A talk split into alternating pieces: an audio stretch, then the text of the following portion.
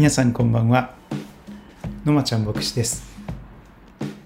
古利根の流れのほとり埼玉県北葛飾郡杉戸町から今日もラブスイートラジオをお届けいたします。ラブスイートラジオは杉戸キリスト教会ののまちゃん牧師によるラジオです。番組は76回目を迎えました。いつもお聴きくださりありがとうございます。今後ともよろしくお願いいたします。主に杉戸町に関すること聖書に関することなどをお話ししております。杉戸町と宮代町を愛するラジオです。聞いてくださる方お便りをくださる方応援してくださる方ゲストなど募集しておりますのでよろしくお願いいたします。今日は2020年12月の3日を迎えております。木曜日の夜です。皆様いかがお過ごしでしょうか？今日の杉戸町は天気予報が見事に外れました。晴れて、え、洗濯日和という予報がありましたけれども全然晴れませんでした。一日中寒い曇り空でありました。最高気温は10度最低気温は6度。そんな一日でした。もう12月に入りましたからえー、いよいよ本格的な冬が訪れてきております。相変わらず新型コロナウイルス感染症などが流行っておりますがぜひ皆様の、えー、ご家族、えー、友人知人また職場や学校地域の方々が守られますようにとお祈りいたします。また医療関係者の方々懸命に休みなく労してくださっている方々が支えられ守られますようにとお祈りをさせていただいております。さて今日も立候連牧師が書いてくださった人生を導く5つの目的 The Purpose Driven Life、えー、この本を読み進めていきたいと思っております。前回7日目まで見ましたので今日は8日目から神の喜びのために作られた。このところから第一の目的に入っていきます。あなたは神の喜びのために作られた。神はご自分の栄光のために彼らを力強く優雅な樫の木のように植えられた。イザヤ書61章3節の御言葉があります。この立候連の本はですねこの樫の木が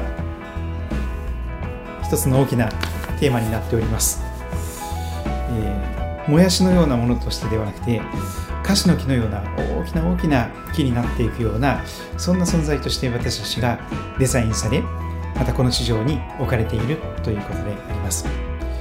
あなたは神様の喜びのために作られたというその第一の目的の最初のところです。読んでまいります。神の喜びのために作られた。黙示録4章11節あなたこそすべてを作られたお方です。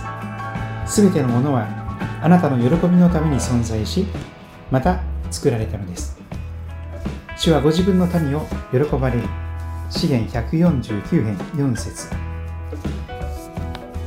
あなたは神の喜びのために作られました。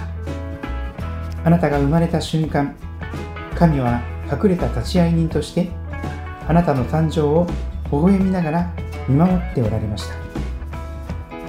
神はあなたのが生まれるのを心待ちにしあなたの誕生を心から喜んでおられました。何かに強いられてそうされたのではありません。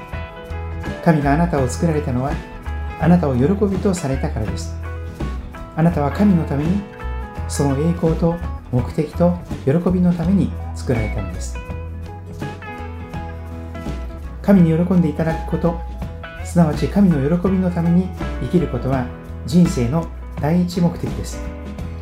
この真理が十分に理解できたら二度と自分をつまらない人間だとは思わなくなるでしょう。この真理はあなたの存在意義を証明するものです。神はあなたを大切に思い天国に入れてくださるほどの価値を認めておられるのです。これ以上の重要性を持つことができるでしょうか？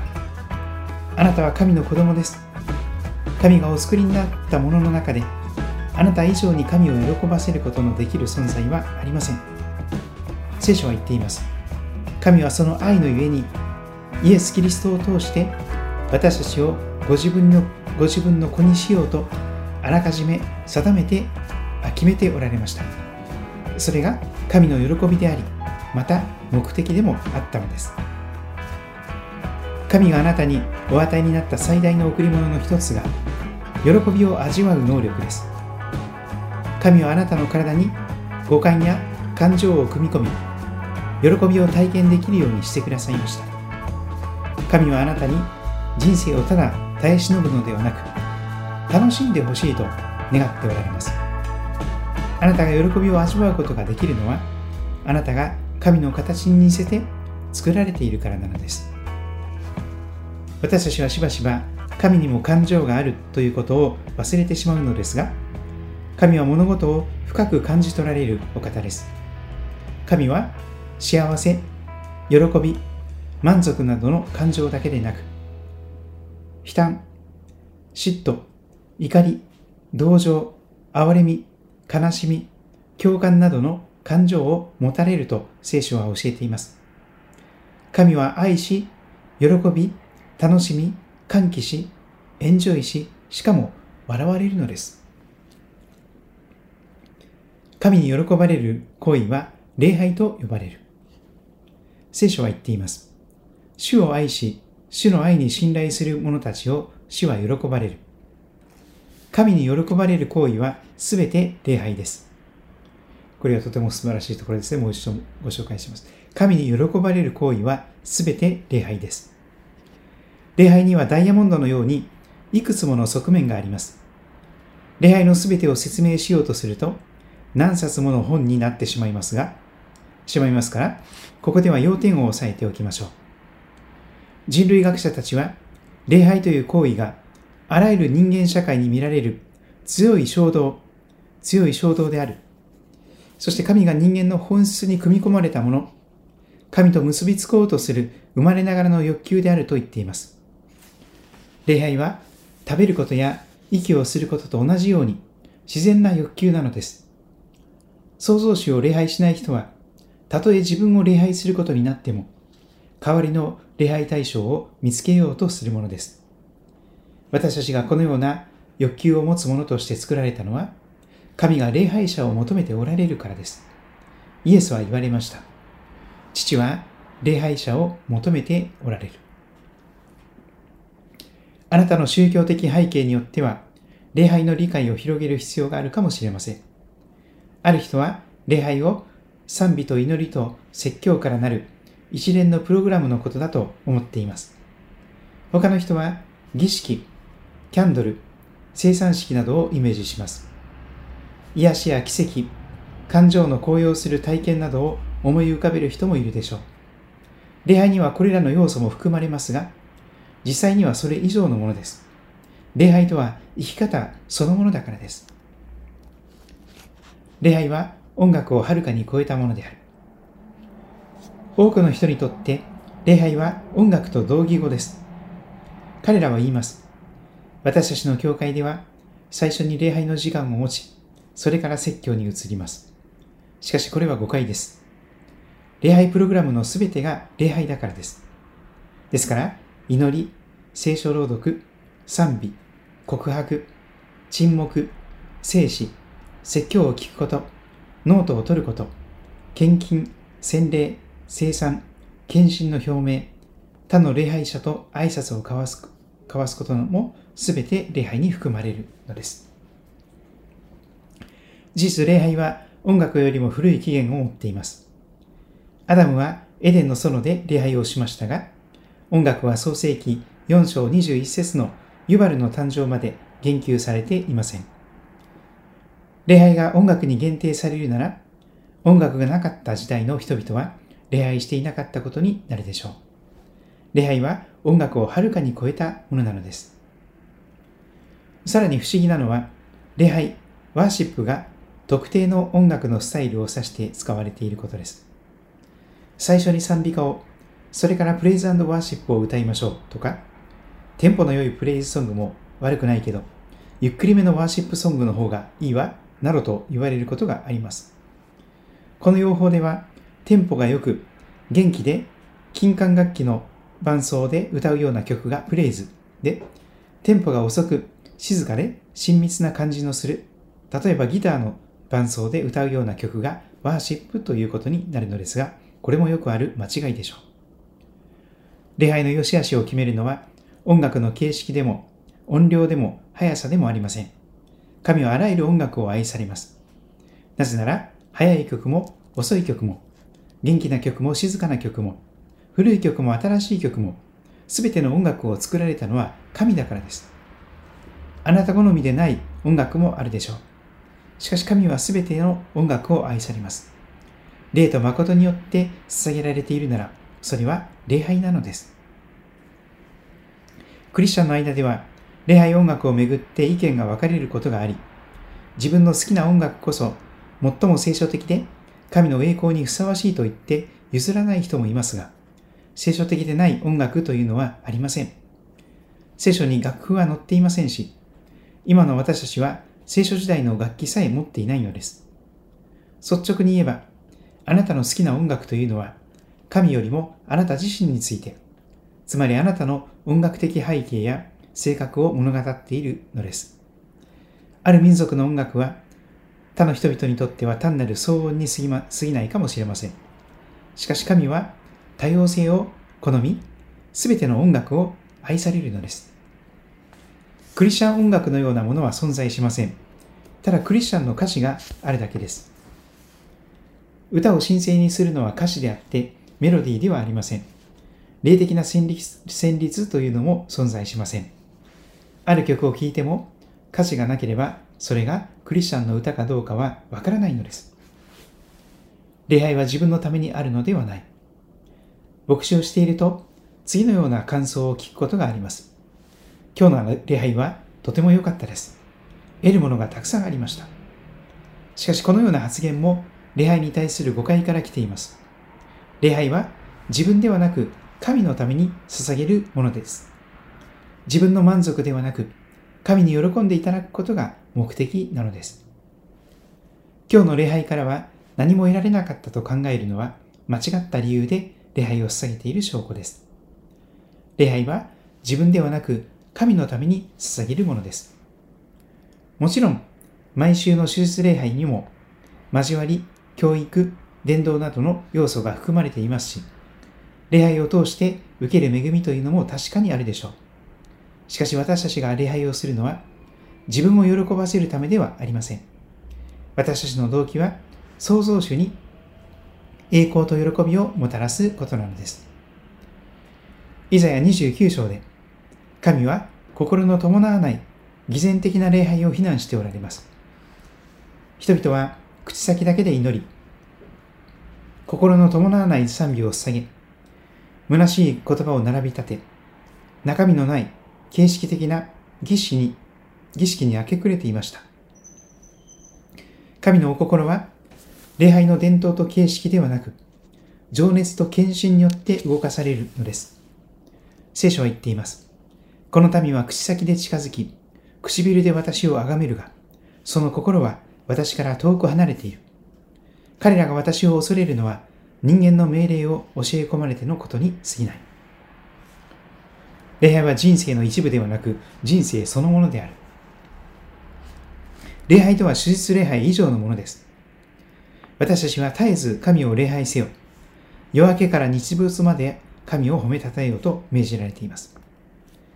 聖書の人々は職場、家庭、戦場、牢獄、さらには寝床でも神を賛美しました。賛美は朝一番に捧げるべきものであり、夜寝る前に一日の締めくくりとして捧げるべきものです。ダビデは言いました。私はあらゆる時に主を褒めたたえる。私の口にはいつも主への賛美がある。神に栄光と、神に賛美と栄光と喜びを捧げるために行う活動はすべて礼拝です。聖書はこういうわけで、あなた方は食べるにも飲むにも何をするにもただ神の栄光を表すためにしなさいと命じています。マルティン・ルターが言ったように、牧場で働く人は、神の栄光のために搾乳、乳搾りをするのです。すべてのことを神の栄光のために行うにはどうしたらよいのでしょうか？答えは、何をするにも、主イエスに対するように行い、しかも絶えず神と語り合いながら行うことです。聖書は言っています。何をするにも人に対してではなく、主に対してするように心からしなさい。何をするにも主イエスに対するように行うことが礼拝者として生きる秘訣です。メッセージ訳はこの礼拝の姿勢を毎日のありきたりの生活、すなわち寝ること、食べること、仕事をすること、雑用をこなすことを神への捧げ物としなさいと述べています。日々の務めを神への捧げ物とし、神の臨在を意識してその務めを果たすとき、それは礼拝となるのです。初めて妻と出会って恋に落ちたとき、私の頭は彼女のことでいっぱいになりました。朝食の時も、学校に行く時も、授業を受けている時も、レジに並んでいる時も、車にガソリンを入れている時も、彼女のことが頭から離れませんでした。さらに、彼女のことで独り言を言ったり、彼女の好きなところを考えては胸を躍らせたりしました。ですから別々の大学に通い、何百キロも離れていたにもかかわらず、私は彼女を身近に感じていたのです。彼女のことをいつも考えていた私は、まさに彼女に夢中になっていました。これが礼拝です。礼拝とは、主イエスに恋をするということなのです。第8日、私の目的について考える。今日のポイントはこれです。私は神の喜びのために作られました。覚える聖書箇所。主はご自分の民を喜ばれる。詩篇149編4節考えてみましょう。日々の務めの中で、主イエスに対するように行えることは何でしょうか？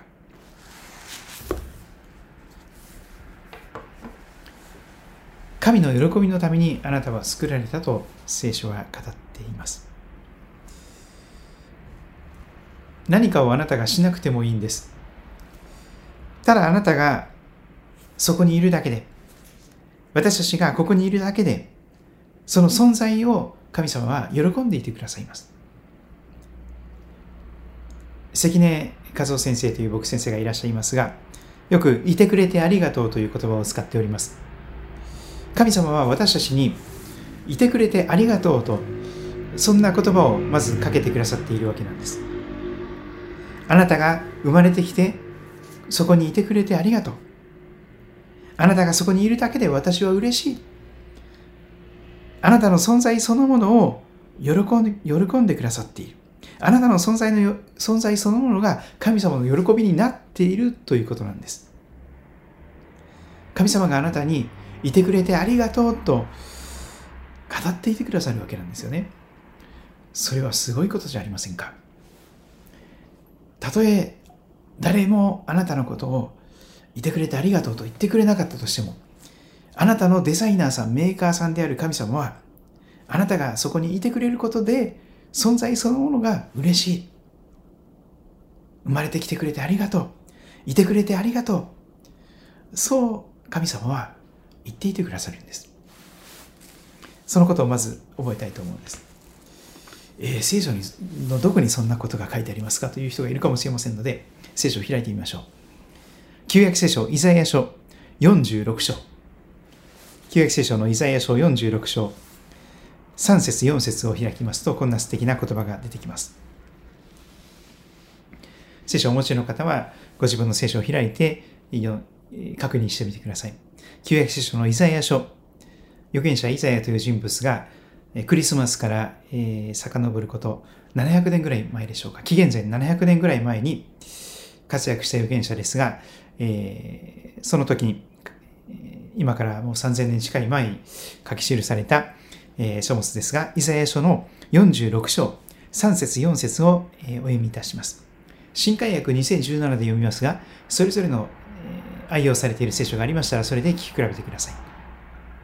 イザヤ46の3節ヤコブの家よ、私に聞け。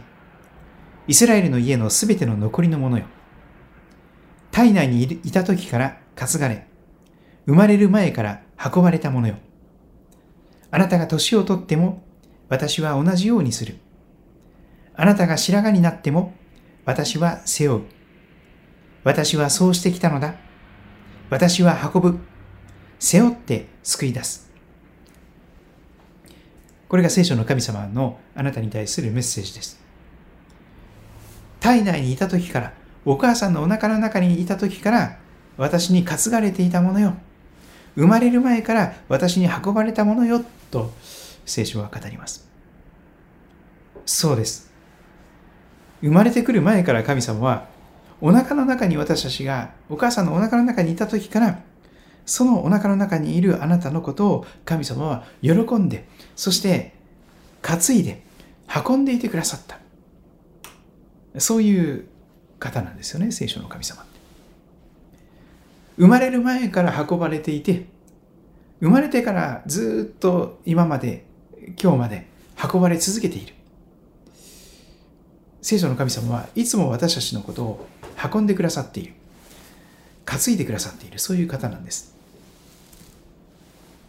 体内にいた時から担がれ、生まれる前から運ばれたものよ。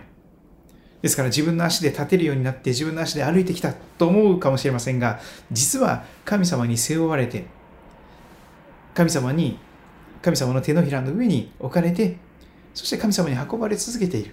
それが私たち人間であります。体内にいた時から担がれ、生まれる前から運ばれたものよ。生まれる前からずっと私はあなたを運び続けているよ。背負い続けているよ。それですから、これから先の将来のことも神様はこうおっしゃるんです。4節あなた方が年をとっても、あなた方がじっちゃんばあちゃんになって、おじいちゃんおばあちゃんになったとしても、私は同じようにする。つまり、運び続けるということです。決して奪捨て山のようなことをしないんです、神様。もう年取って、歩けなくなったからあなたをもう山に捨てますとかそういう方ではありません。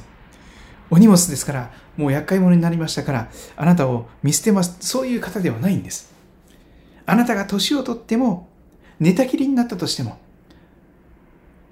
病気になって、ベッド生活になった、入院生活になったとしても、リハビリがずっと続いたとしても、あなたが年をとっても私は同じようにすると、聖書は、聖書の神様は約束しておられます。年をとってもあなたを絶対に見捨てないからね、見放さないからね、見限らないからね。私はあなたを離れずあなたを捨てないからね。いつもあなたを背負い続けていくからね。この先ずっとそうだよと神様は約束しておられます。あなたが白髪になっても、私も少しずつ白髪が増えておりますが、あなたが白髪になっても真っ白なグレーヘアになったとしても、私は背負う。私はそうしてきたのだ。生まれる前からずっとそうしてきたんだ。私は運ぶ。背負って救い出す。聖書の神様はそのようにあなたを運び続けてくださっている方です。あなたがお母さんのお腹の中にいた時からいてくれてありがとう。そして生まれた時には生まれてきてくれてありがとう。そして今もいてくれてありがとう。生きててありがとう。あなたがそこにいるだけで神様に喜ばれているということをご存知ですか？ぜひ知ってください。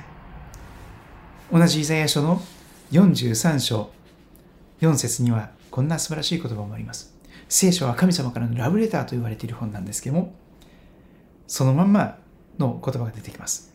イザヤ43章4節私の目には、天地万物を作られた神様、あなたのメーカーさん、デザイナーさん、クリエイターさんである神様の目には、あなたは高価で尊い、価値が高い、そして尊い存在だ。いてもいなくてもいい存在じゃなくて、絶対にいなくてはいけない。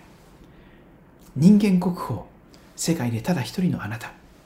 私の目にはあなたは高価で尊い。私はあなたを愛している。あなたは大事な大事な私の喜びだよ。あなたの存在そのものが私にとって喜びなんだよ。それ分かってるそんなふうに神様は語ってくださっているわけです。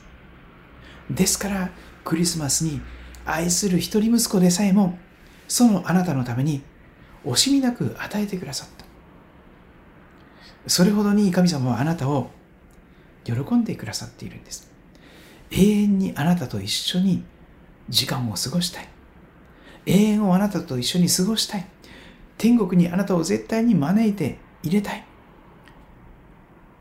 それほどに神様はあなたを喜んでくださっているということをぜひぜひ知っていただけたらと思います。その私の存在そのものをそこまで喜んでいてくださる神様がいらっしゃるんだということが分かってきますと、もう嬉しくて仕方がなくなってきますね。悩みがなくなってきます。自分価値がないんだっていうそういう劣等感とかですね、えー、このマイナス思考というかですね、えー、このセルフイメージの低さ、それは少々時間かかるかもしれませんが、確実に跡形もなく消え去っていくでしょう。そして神様は、神様に私本当に喜ばれているんだ。ということが分かってきますと、私もその素晴らしい神様を喜ばせたい。神様の喜ば、神様に喜ばれることを私もしたいと、それが義務感とかねばならないでなくて、ぜひそれをしたい。こんな素晴らしい神様にこんなに喜んでもらえてるんだから、その神様を少しでももっと喜ばせたいと思うのが、これが礼拝なんです。神様を喜ぶこと。存在の喜びを、私たちの存在を喜んでいてくださる神様を感謝して、喜んで、楽しみ、そしてその神様に喜ばれることをしていきたいと、そんな風に生きていくこと。それが礼拝です。礼拝とは生き方そのもの、生活習慣そのもの、ライフスタイル、生活様式そのものでありますから、ぜひ聖書が語る信仰者の全く新しい生活様式、礼拝が全て、全てのことが礼拝に方向づけられた、そんな新しい生活様式を身につけていただけたらいいなと思っております。えー、遊ぶのも礼拝になるんですよね。カメラが好きな方はカメラのシャッターをパチッとシャッターを切るのも写真を撮るのも礼拝行為になるでしょう自転車が好きな人は自転車に乗るのも礼拝行為になるでしょう神様を喜んでそれをしていたら私はそのように自転車に乗ったり遊びに行ったりドライブしたりいろいろしておりますぜひ皆さんも、えー、礼拝というものをですねただ日曜日に来てなんか1時間ぐらいのプログラムに参加するとかですね、あるいはオンラインで何か牧師のメッセージを聞いてですね、牧師さんのメッセージを聞いて、それで礼拝しましたみたいな、それはほんのごくわずかなことですよね。24時間、四六時中、そして日曜日から次の日曜日まで、毎日が礼拝、毎日が神様と共に生きる礼拝。神様を喜ぶ礼拝。そんな風になれたらいいなと思っております。いかがでしょうか？ラブスギートラジオでは皆様からのお便りをいつでも募集しております。住所をいつも申し上げておりますが今日も申し上げます。郵便番号345の0025郵便番号345の0025埼玉県北葛飾郡杉戸町。埼玉県北葛飾郡杉戸町政治1の1の30埼玉県北葛飾郡杉戸町政治一の市の30、杉戸キリスト教会、えー、この、えー、住所までお便り、お手紙、おはがきお寄せください。番組で紹介してもいいよというものがありましたら、それをお書きください。匿名でも結構です。ぜひお便りをお待ちしております。えー、いよいよ本格的な冬がやってまいりまして、えー、雪が降ったり、また、えー0度を切るようなですね寒さがやってくるかと思いますが続けて皆様の健康心と体の健康が守られますように。そしてあなたが今直面している問題今抱えている課題それを乗り越えていくことができる解決することができる知恵や力を生きる希望や生きる力を神様があなたに豊かに豊かに与えてくださりますようにと心から祈っております。今日も見てくださりお聞きくださってありがとうございましたあなたの上に天地を作られた神様からの祝福が、導きが、恵みが豊かに豊かにありますように。それでは皆さんまたお会いしましょう。God bless you!